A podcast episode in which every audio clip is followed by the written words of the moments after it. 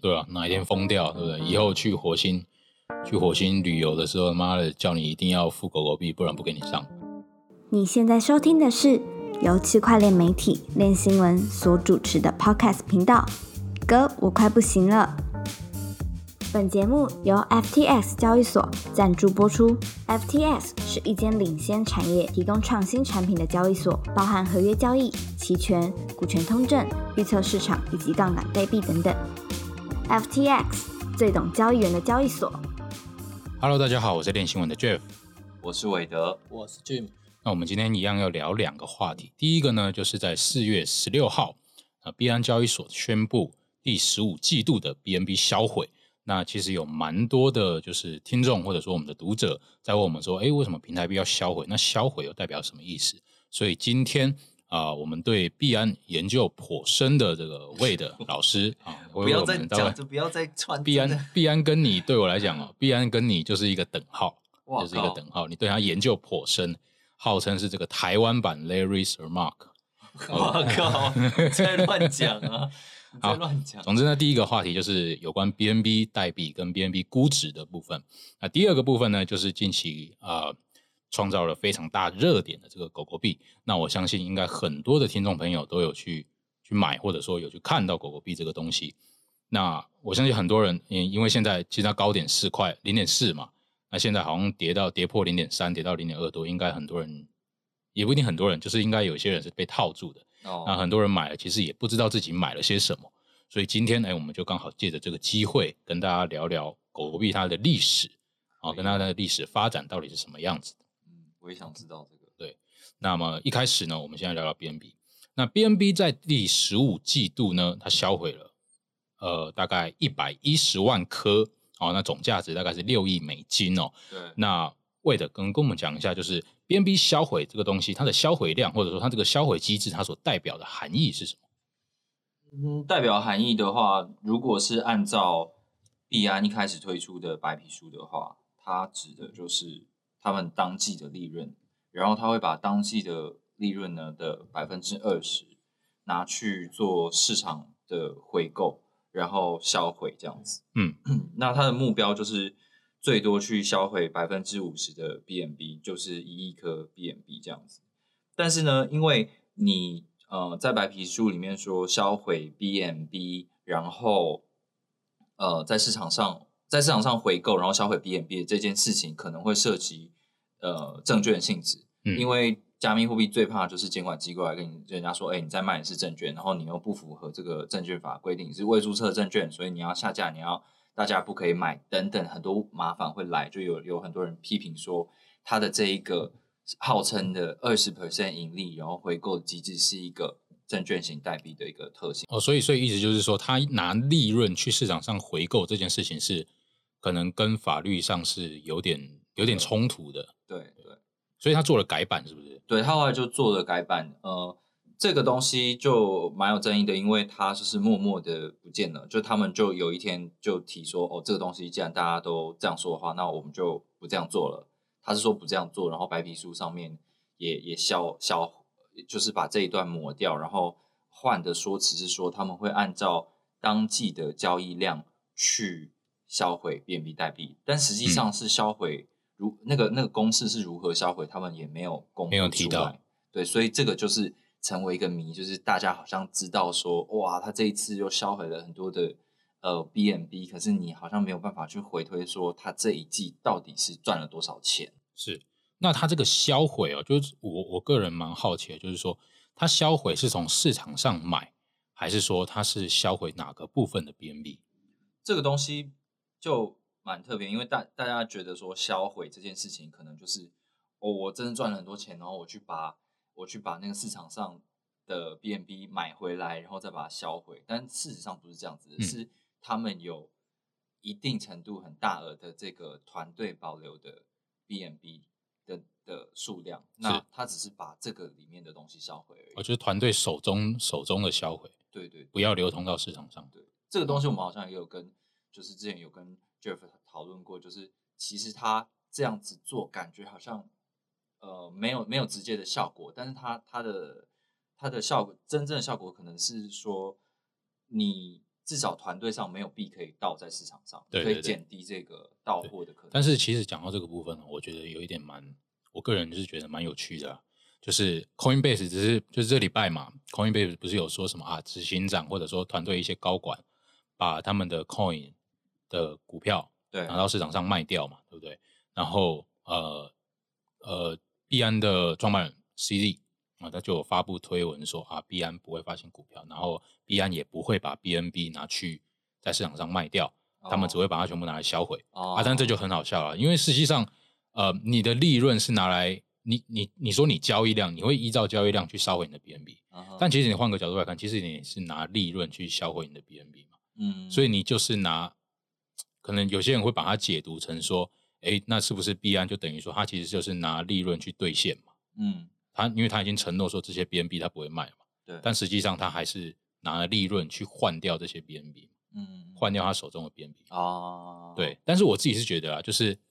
其实那这部分的利润本来就是必然的嘛，对，那他也是透过这种方式去主动销毁掉他的币，所以要批评其实也不是不行，但是确实有些人会拿这个点来攻击 CE 说啊，你还不是把你的 BNB 兑现，哦，而且你还是把把拿这些利润去换走你的 BNB。你的意思就是说，其实他是收交易手续费进来，但是他烧毁的是自己保留的那个部分，对，但是对，所以所以就他还是是他拿着嘛，他其实这整个过程都很合理，嗯，只是他很善于包装。对对对对，对因为他那个收入本来就是他交易所的。对啊，但是他又用他原本的收入去包装成说，哎、我拿这些收入我去烧掉市场上，我去烧掉 BNB，对，我减减少 BNB 的总流通，嗯，整个过程其实都很合理，没有什么可以批评的点。但就是他善于包装，对我不得不说他这个部分确实是蛮厉害的。对啊，对，嗯那再来就是呃，有关 BNB 的部分，就是我们都会想要知道说，哎、他那个呃，就是我们每个季度他都会去公告说他销毁了多少量嘛。嗯，那我们有没有办法从他销毁的 BNB 数量来回推出他的就是必安他这个季度的收益盈利状况怎么样？对这件事情，其实我一直都蛮想知道的。那因为它改成新的这个很模糊糊的说法之后，你似乎没有办法去用说它是盈利的二十 percent 去算出它这一季可能的这个收益。这样，不过呢，就我我有想到一个方式去推导，我觉得这个方式好像好像还不错。这样，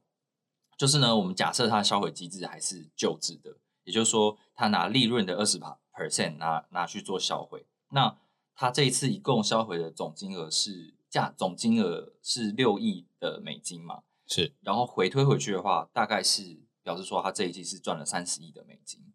那这是一个假设的结果，所以然后呢，我就想到我似乎可以用 Coinbase 的收益状况来做一个类比，因为 Coinbase 它是有公布它的财报的，所以我知道它实际的这个收益大概是多少钱。那算出来的结果呢，它的毛利率就它交易量带来为它带来的毛利率是零点二三八趴。那再从 Coinbase 的手续费的基础费率去算，因为 Coinbase 它的手续费的抽成比较高一点，大概是币安的五倍，所以我就假定说，好，那币安它的这个交易量的毛利率呢，大概也是 Coinbase 的五分之一。然后我再把这个币安的第一季的交易量六兆美元带进来算，那算出来的结果是二十八点五六亿，这其实就超级接近这个旧制算出来的结果。哦，对，所以了就解觉得说，哎，其实有可能根本他就没有改，他还是一样旧制，必安还是一样拿他获利的百分之二十来去做销毁的动作，只是他现在不能明说，所所以才变成这样。但是哦反正他还是旧制，了解了解，确实是有一点那么的可能性。嗯，那为了当初在写这个烧币事件的时候，你有去找到 BMB 新的白皮书吗？因为我记得我上次写的时候已经找不到了。哦，我也没有找到啊，但是好我看到这个新版的白皮书的内容是。因为那个 The Block 他们就很贱，他们就会找很多那种封存资料，所以它有我们的那个文章里面有把这个旧版跟新版的图秀出来去做一个对比，嗯， The Block 每次都是 The Block，The 对啊，他们就很机车， Block 特别针对特别针对必安。对啊，那呃，我相信大家都会觉得说销毁这件事情，因为基本上它销毁就等于说市场上 BNB 的流通量就是减少了嘛。那物以稀为贵的道理，那道理来讲，这种销毁或者说流通减少或者说锁仓这一类的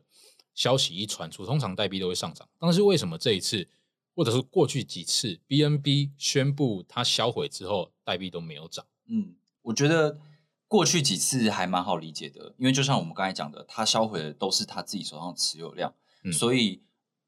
对于这个市场上的本来的供需好像没有太大，没有短期内的影响。就是在过去几次几乎本来就是没有涨的，是。那这一次有比较期待的地方，可能是因为 BSC 它越来越蓬勃，嗯然后里面有很多的质押，有很多的流动性池，然后要付交易手续费。照理讲，这个 B&B 的需求都会提升，这样是对。但但是因为这一次刚好也搭配到 Coinbase 上市的这件事情，所以是在 Coinbase 上市之前，其实 B&B 就已经涨了数十倍了，从二零一二零二一年的年初一直到现在。是再加上说 B BSC 的手续交易手续费真的是超级超级超级低，所以我就觉得，嗯，在这两个情因素的状况下，它对于呃销毁之后造成通缩，然后带来 BNB 的需求的这件事情就没有办法表现出来。是嗯，OK，了解。好，很感谢啊，这个魏的帮我们科普了一下这个 BNB 销毁这件事情。那么接下来呢，就轮到我啦。哎，It's my show time。哦哟，哎呦，没有开玩笑的。那接下来我就来讲，就是这个主要来讲这个狗狗币的东西。狗狗币这个东西，其实呃，大就像我刚刚讲，大数大多数人都有买，但是他们不并不知道自己买了什么。那我觉得这种人还还蛮好的，对不对？不像我们，我们知道狗狗币是什么，但是我们没买。对，就是因为知道它是什么，所以我从来就不敢不买。敢买。呃，没有没有没有，我也那个俊哥有俊哥有买买，俊哥有买，你买了多少制作人有买，制作人制作人有买，哎偷偷暴富。我靠，那你那你知道狗狗币是什么吗？啊，你看，就是很多人就是像他这样啊，不知道就买了，然后他就一直涨。狗狗币这东西呢，其实是在二零一三年的时候，有一位啊、呃 IBM 的工程师他做的，他发布出来的。那其实狗狗币这个东西，它的代码是从比特币这边演化而来的。那与其说它像比特币的代码嘛，不如说它更像是莱特币，因为它所采用的共识机制也跟莱特币是相同的。莱特币它跟莱特币一样是使用 script 的的杂凑算法，不像比特币是使用沙二五六函数。杂对臭，你这个杂那臭，没关系，你大家大家不用 不用去去 Google 说 script 杂凑算法是什么东西，你只要知道说它的这个共识机制比比特币还要来得快，就是它的区块产出的速度会比比特币还要快。哦，哦，不用不用像比特币一样十分钟产出一个，它会更快，而且它的挖矿成本也会比较低，因为它对设备的呃，就是它设备本身的一个一个硬算体力需需求硬体需求、哦或者算力需求可能也会有，嗯就是这部分的成本会比较低。嗯所以其实它跟莱特币还蛮相似的。那它的代币呢，基本上已经全部流通了，也就是说已经全部挖完了，不像比特币还有一些还没有挖完。对，因为它的产出速度比较快，而且它的定的量也没有那么多，所以它的产量已经都挖完了。那根据创办人的说法，他当初在发布这个代码的时候，其实他花了三个小时就把它全部做出来了。哦所以说它其实本身没有太多的创新哦，没有没有，其实没有太多的创新，就是更快或者更便宜的一个比特币这种这种系统。对嗯那它的创造者就是他名字叫做 Billy Marcus。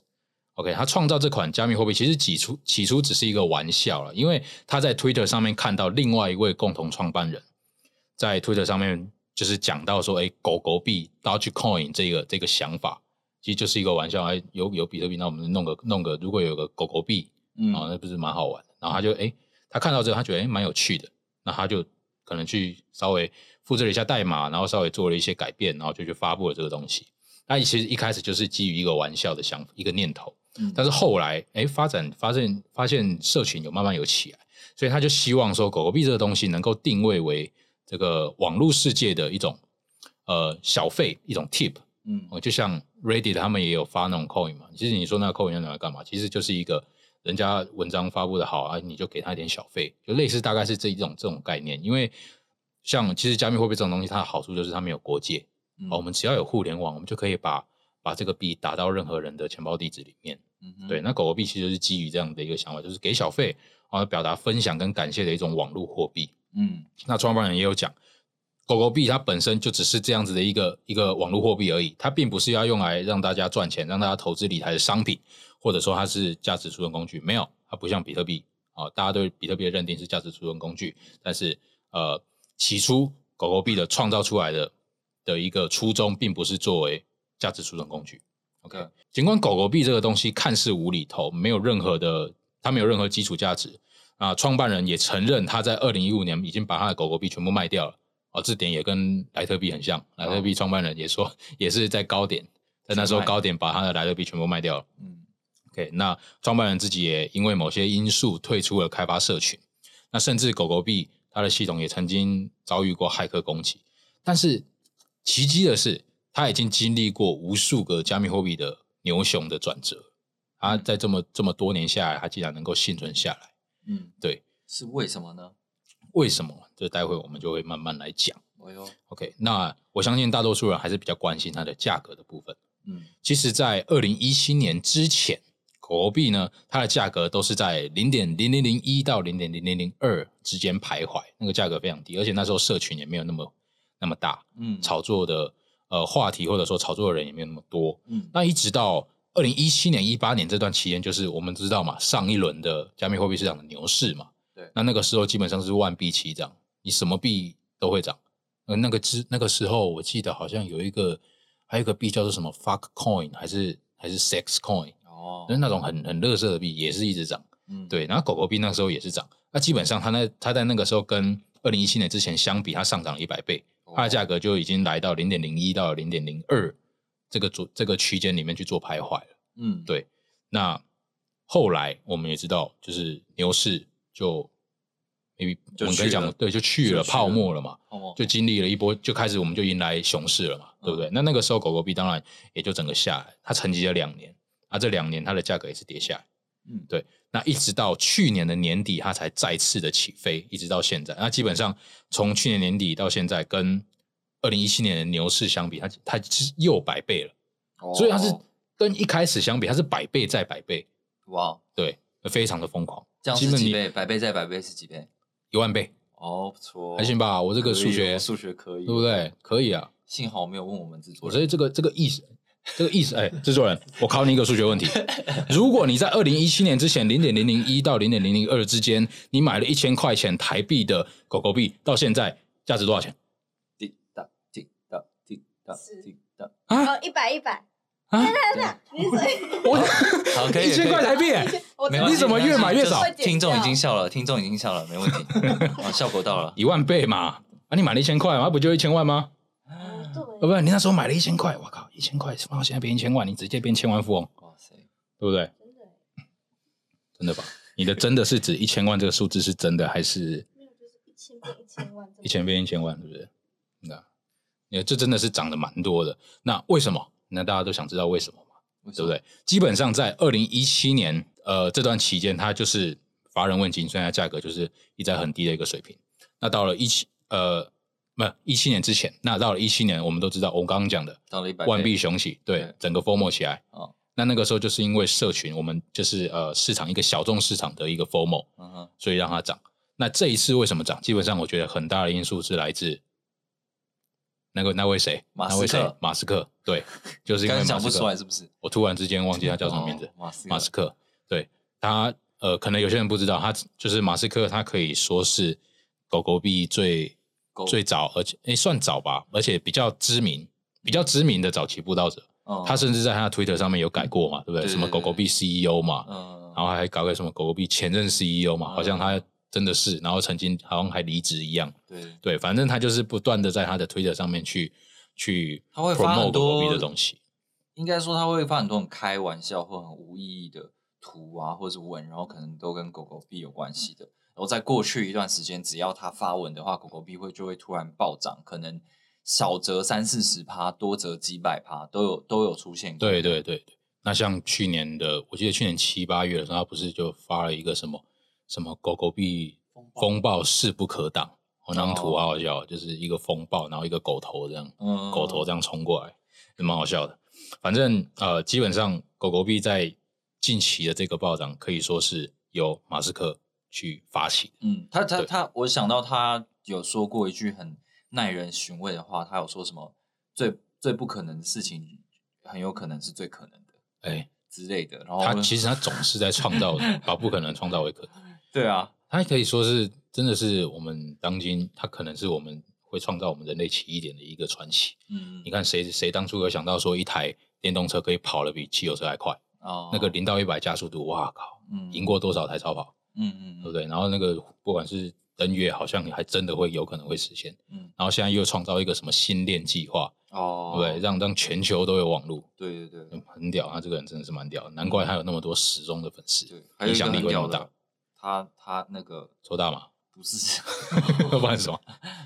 呃，抽大麻是也蛮屌的。那我是说，他之前也搞了一个事情啊，就是他有一个计划叫做有一个公司叫 Neuralink，然后他们就是把那个一个晶片，那个晶片会记录你的脑的电波的的电流这样子，嗯，然后他就先放在那个猴子里面，那实验结果就是猴子呢，它可以透过想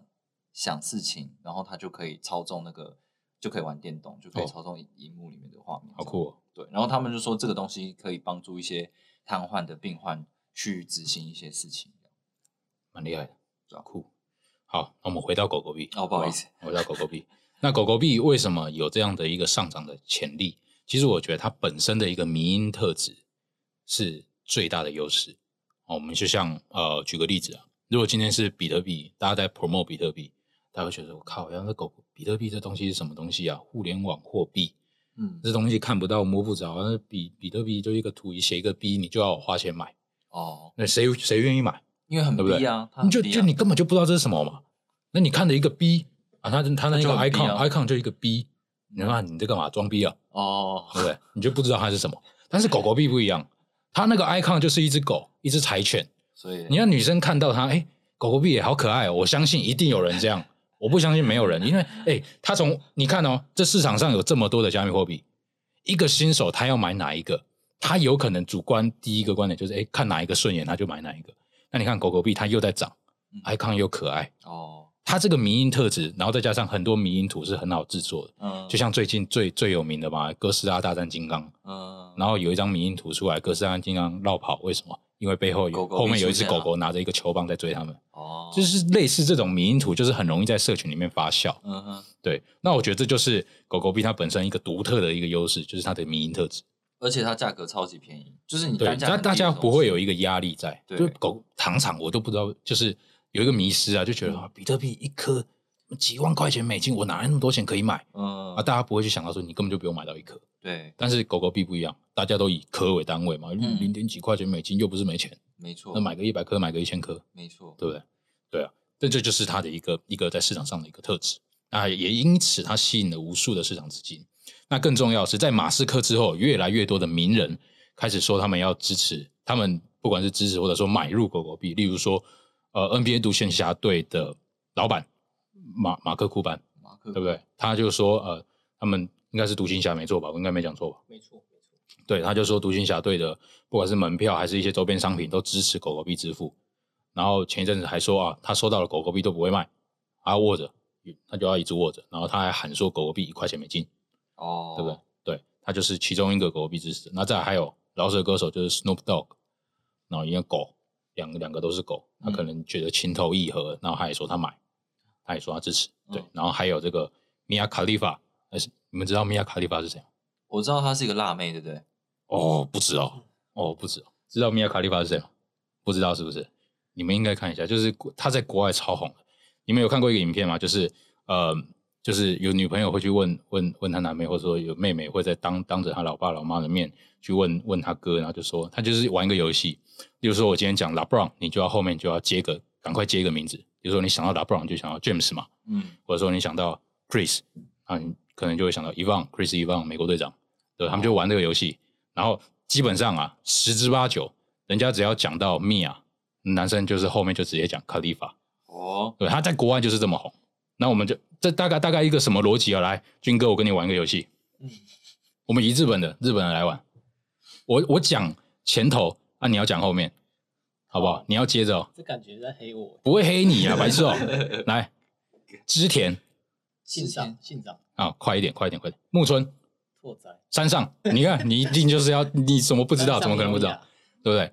就是他们就是玩这个这样一个游戏了。哦 OK，啊，为的你对日本也蛮了解，大概未来问未来问你我靠一那个，刚才就是在想这些梗呢、我操！ 没有，这不是，这是刚刚才突然想到的。来，德川、家康、安倍、进山、苍井苍井优啊，优，哎，蛮厉害的哦。你有会说张井空吗？我是有工文化的藤、人。工藤、新一啊，松坂猪，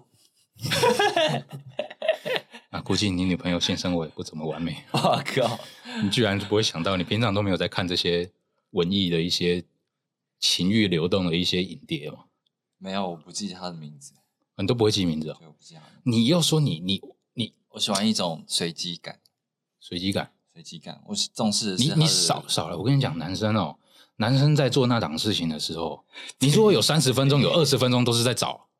哦，都在懂找影片。啊敢说没有吗？不然松板是谁？有可以接啊谁？松满大辅啊， 哦哦哦，不然呢我以为你要接什么女优之类的。哦对啊，没有了。你我现在还又没不敢讲讲到，啊自己又我不还没敢讲，讲我还没哦讲到嘛。我本来乐色松板，呃，那再来一次松板，猪啊，中碗猪好吃啊，还在煮，还在煮。不然好是了，不谁好玩，不好玩，不好 玩，不要不想玩，不想玩。好，呃，反正就是有越来越多的这些，不管是网红还是名人，哦，都说他们要买入狗狗币，对不对？现在是连台湾台湾 YouTuber 之那个 YouTuber 那个谁圣结石，哦，前一阵子也在 Facebook 上面发文，发跟狗狗币有关的文，他他写了什么？他好像就说什么哦，狗狗币要涨了怎么办？要上车吗？然后就说啊，我早就在车上了，就这样一个之类的，反正就是说自己有买狗狗币啊。哦然后我妹还截图，然后传给我说：“哎、什么是狗狗币？你看，但哦，狗狗币就是这样长起来的，香民很很很简单嘛，就是这样长起来的。香民谁谁会在乎狗狗币是什么啊、你会在乎狗狗币是什么吗？没有嘛，反正它会长就好了嘛。它长得，而且它长得可爱，然后又一直长，嗯不买嘛？嗯，呃，不对，你要花个一百块钱美金买个梦想，对，肯定买单嘛。因为它就是这样一直它长也起来。像是一个乡民之弊的感觉，而且对对对，因为你前面也有提到啊，他的东西都被挖完了，那也不会有产出了。对对啊、而且我相信应该早期的团队早就已经该卖卖的也都了，卖了啦，不可能连创办人自己都卖了。所以他也其实也也蛮就是蛮公平发行的，就是反正这个东西全部都丢到市场上了，然后它也不会产出了，那对啊它早期也没有价值超久的，那就是真的想要拥有的人，他可能就是蛮分散式的在拥有这个币，对对对，好，那我们讲了那么多，我相信开始就有疑问了，就是所谓的韭菜三问，知不知道什么叫韭菜三问？不知道哪里买，买多少，还会赚吗？哦，哦，就是基本上很多韭菜都会问这个问题啊。那是不是能到一块钱美金？谁知道，对不对？其实我能跟大家讲的就是说，狗狗币的，我有稍微去看了一下他们的 GitHub，就是他们的开发开发社群，嗯其实他们的开发社群还是有在运营。哦，，对，然后这几天都还是不断有新的一些东西出来，那甚至有在讨论说要加入，要在网络上面加入所谓的 Segway，就是隔离验证。嗯对，开发是还还有在进行更新啊。然后它涨那么多，它基本上它市值大幅提升了，那采用率，它网络的采用率也提高了，就是它网络上转账的一些采用都提高了，而且对市场年能见度更不用说，搞不好比现在市值第三，搞不好比我们认为很很屌的 Polkadot。嗯或者说以太币的能见度都还要高。对啊，大家搞不好应该有很多人，都知道搞不好真的有很多人不知道以太币，但是知道狗狗币。没错，对，你知道它呃上周就到目前为止，它市值最高到第几名？第五好像第第五名嘛，对对对第五非超级夸张的。嗯，蛮夸张的。对，那还能不能涨？哎，说句实在话，还真的不知道，对不对？连创办人自己都不知道了。嗯，创办人其实自己也讲说，一块钱有点太夸张了。啊，对，其实创办人也不觉得能够涨到这样。嗯我相信大多数人都没有想到它能涨得这么夸张啊。那一块钱的话，市值就超越花旗银行。它市值超越花旗，一一块一块美金的话，哇靠对！我只知道它，它市值如果一块钱美金，应该是大概在一千三百多亿美金左右，它总市值。对，那基本上就是加密货币市场第三的了，嗯仅次于以太币。嗯，对，那这个东西给大家做参考，你觉得有没有可能？好，如果有可能，那没关系，你你大家大家自行自行做决定，好不好？哦，我觉得好玩就好，哦你花个一百块钱美金买个梦想也不为过啊，嗯顶多没有、啊。你不要说这个没有的钱，这个钱如果没了会影响到你的生活，那嗯我当然我们都会说你就不要这样玩。对啊，对，然后我们也不会去去阻挡说啊，你不要买狗狗币，太危险，太危险了。嗯我如果讲句实在话，我朋友如果今天我有一个朋友，他在一年前问我买狗狗币要不要买，我一定跟他说不要买。嗯，啊，如果一年，我相信一年后他一定会过来打我。哦你们当初叫我不要买，现在涨那么多，哦所以我现在我当然也不能跟听众朋友或者说谁说拒绝你，就是跟你说不要去买，嗯嗯，他搞不好真的还再来一个百倍，对啊，也不一定，谁知道这个市场就是这样嘛，嗯，永远摸不透。非常对疯啊狂，而且呃，因为特斯拉之前就说他接受比特币嘛，那马斯克又这么喜欢狗狗币，谁知道他会不会有一天说，呃，你们要用狗狗币对支付也可以？对啊，哪嗯一天疯掉，疯掉，对不对？以后去火星，去火星旅游的时候，妈的，叫你一定要付狗狗币，不然不给你上， 哎呦，搞不好有啊谁可知道能他抽了大麻，要想讲什么讲什么。有可能啊，对啊，好了，总之今天呢，就是这两个话题，就是跟各位分享，嗯，就是我们刚刚讲的 BNB 跟这个狗狗币。对，那你如果说身边有朋友，他也有买狗狗币，或者说也有跟我妹一样有疑问，说狗狗币这东西是什么，那你可以分享一下这段这段 podcast 给他听，对，嗯或许他听完对他会有所帮助。OK，、好那本周有所谓的听众朋友的来信吗？没有，是不是？没。有啊，完你了，各位啊，要去了，哎，俊哥，这个辅导 长劝导一下你各位啊，还是要多跟我们互动，互好动不一下好？，互动一下，跟没有啦，就是希望说大家能够多给我们一点建议，然后多提一些疑问。如果说你在这上面有疑问啊，就像今天我们有收到一个什么山羊币嘛，他就问我们说能不能写跟山羊币有关的东嗯西啊，其实我们不知道山羊币是什么，对啊，我们不知道他想讲再他猜有可能是羊羊驼驼啊啊，也有可能是羊驼，对。嗯，那其实有也也有啦，有有一些人在私底下问我们说啊，NFT 这东西是什么，或者是一些，反正他们都会就是蛮多听众朋友跟读者会问我们问题，嗯，那我们能回答的我们都会尽量回答。那如果说你的问题比较独特，哎，我们就会特别在 podcast 里面挑出来，然后分享给大家。嗯对，也顺便直接就是说我们觉得这个问题可能是很多人都会有的疑问，我们就会直接在 podcast 上面解答给大家听。对，对我觉得我们 podcast 的谈论话题比较多的定位，就是说我们有写很多的新闻，那这些新闻我们在写的背后有什么特殊的想法，或者是我们想讨论更多的事情的话，我们就会在 podcast 里面讨论。那也是带各位读者可以去更轻松、更简单的去看这些文章。那 Jeff 也常常会做一些很就是火热的话题，然后就去做讨论，像是什么狗狗什么币这火个热的话题？或者比如说，哎，就是一些日本人的名字啊，哦比方说日狗本狗人币啊，名字狗狗币啊，对啊，就这样，所以就就嗯，欢迎大家来跟我们讨论。对，然后不知道 Mia Khalifa 的，今天晚上回家路上 Google 一下，可以看一下她的影片，不错哎呦，啊，不错。记得要回家的路上看，回家保证你成为为这个这个捷运跟公车上面的焦点，音乐开到最啊大，要放出来是吧，放到最大，哎呦对，开到最大。OK，好，那今天的 Podcast 就到这边了，谢谢大家的收听，我们下次见，拜拜。拜拜。